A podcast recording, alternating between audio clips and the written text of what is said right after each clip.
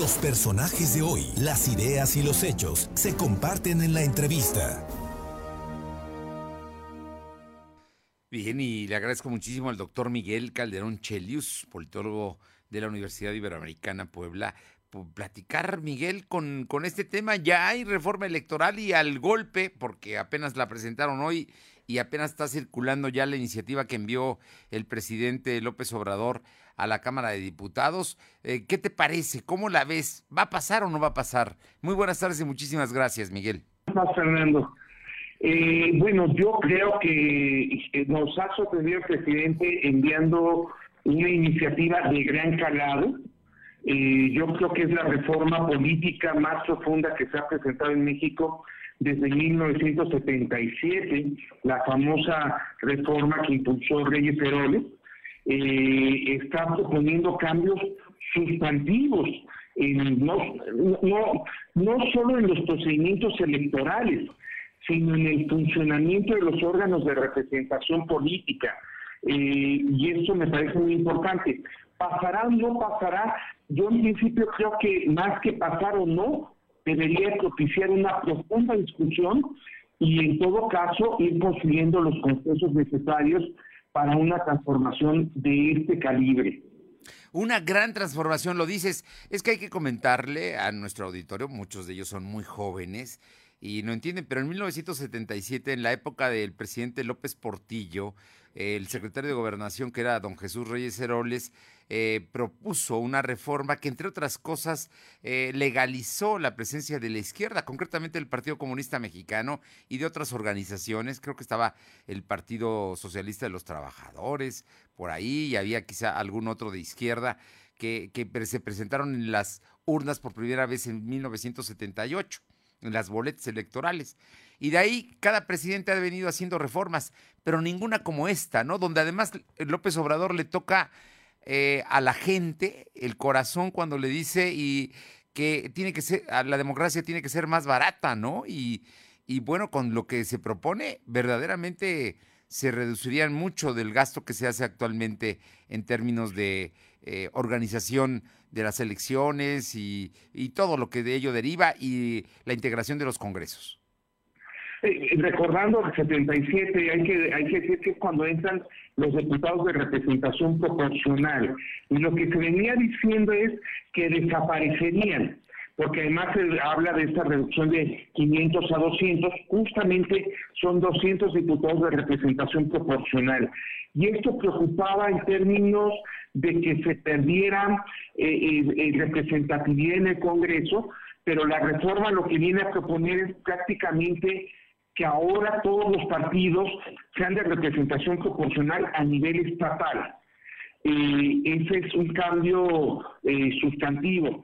A mí en cuanto a lo del, eh, eh, lo del ahorro, que me parece muy importante, me parece que es una, eh, si bien la democracia mexicana ha sido muy costosa, ha sido muy costosa porque es un sistema electoral que está, que, que, que está construido para combatir la desconfianza. Entonces, como no confiamos unos en otros, tenemos que meter cualquier cantidad de mecanismos para asegurar esa confianza. Yo me preocuparía menos por la parte del costo y sobre todo porque el sistema electoral funcione adecuadamente y dé garantías a todos los participantes. Eh, eso me parece que es lo sustantivo. Pero la reforma que está proponiendo eh, la presidencia va mucho más allá de una reforma electoral. Es, eh, como dijo el presidente, es una reforma de la democracia mexicana eh, porque básicamente propone una transformación de los mecanismos de representación y muy profunda.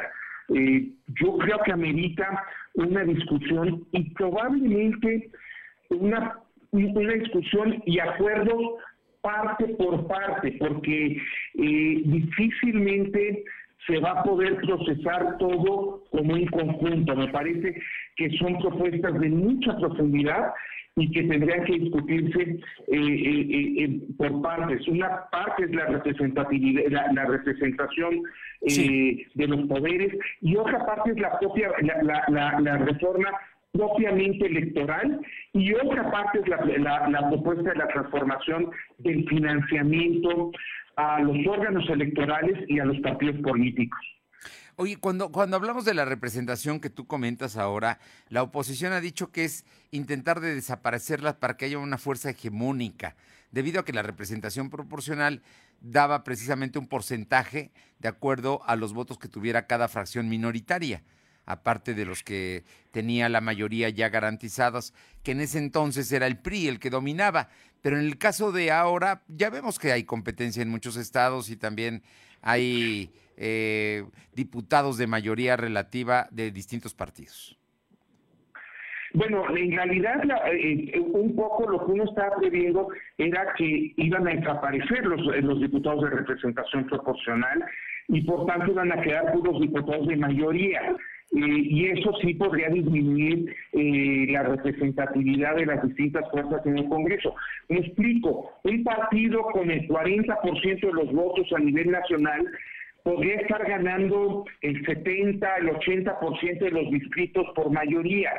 Eh, y esto quiere decir que tendría el 70% de, de, de las curules, aunque solo tuviera el 40% de los votos. Pero la propuesta que está haciendo el presidente es que haya representación proporcional a nivel de los estados, que ya no se elijan diputados de mayoría en realidad, sino que todos vengan en listas y se vote por listas de estos este de, estos diputados eh, y de tal manera que se garantice que en cada estado haya una representación eh, eh, una representación proporcional pura le han llamado que y que garantice que el, el, el partido que tenga 60% en ese estado se lleve el 70% de los diputados de, de, de, ese, de ese estado y el que tiene 30% el 30% y eso garantiza una representación mucho mayor que la que tenemos ahora en realidad.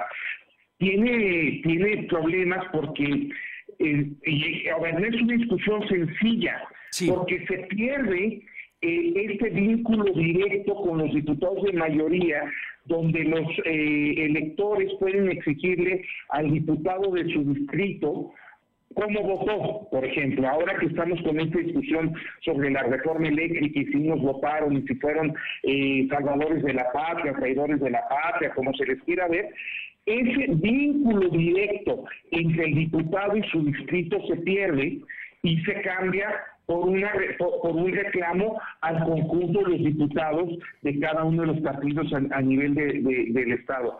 No es una discusión que se resuelva de forma automática, ni un modelo eh, o es por sí mismo eh, ideal, hay que discutir las ventajas y desventajas de cada modelo. lo que se está proponiendo garantiza mayor representatividad, pero aleja a los diputados eh, de, sus electores. Bueno, o sea que ya no habría distritos, digamos ya no habría distritos electorales, sino habría listas a nivel estatal. Bueno, ahí está. Y además también se reducen los diputados de los congresos locales y los regidores.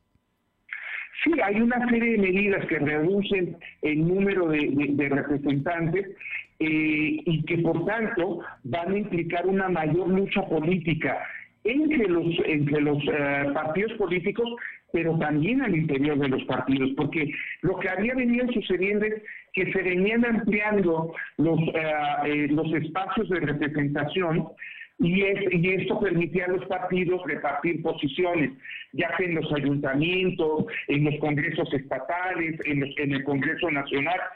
Y esto se va a reducir y va a obligar a que los distintos actores políticos compitan de una forma mucho mayor eh, por, eh, eh, por, ocupar esos espacios. Pues muy interesante y, obviamente las consecuencias, pero como bien dices, va a generar una gran discusión en todo el país.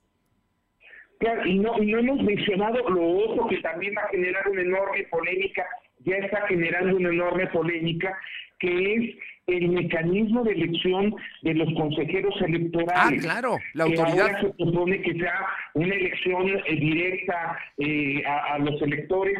De nuevo, tienen, eh, no, yo no me atrevería a, señalar que es mejor o peor lo que sabemos, y en eso tiene razón el presidente, y lo sabemos de hace mucho, que el actual sistema lo que ha generado son cuotas partidistas y que obviamente favorecen al partido que tiene mayor eh, dominio eh, político en el Congreso. En este caso sería Morena, que, que en la renovación finalmente del INE le acabaría favoreciendo pero eh, si hay un problema ahí, no me queda claro que llevarlo a una votación directa de la ciudadanía sea el mejor mecanismo, pero, eh, pero me parece que lo que sí está poniendo la reforma electoral propuesta son discutir a profundidad el sistema democrático mexicano, no solo el sistema electoral.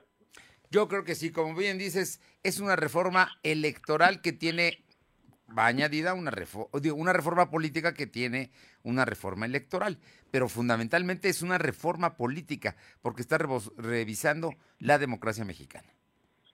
Así es.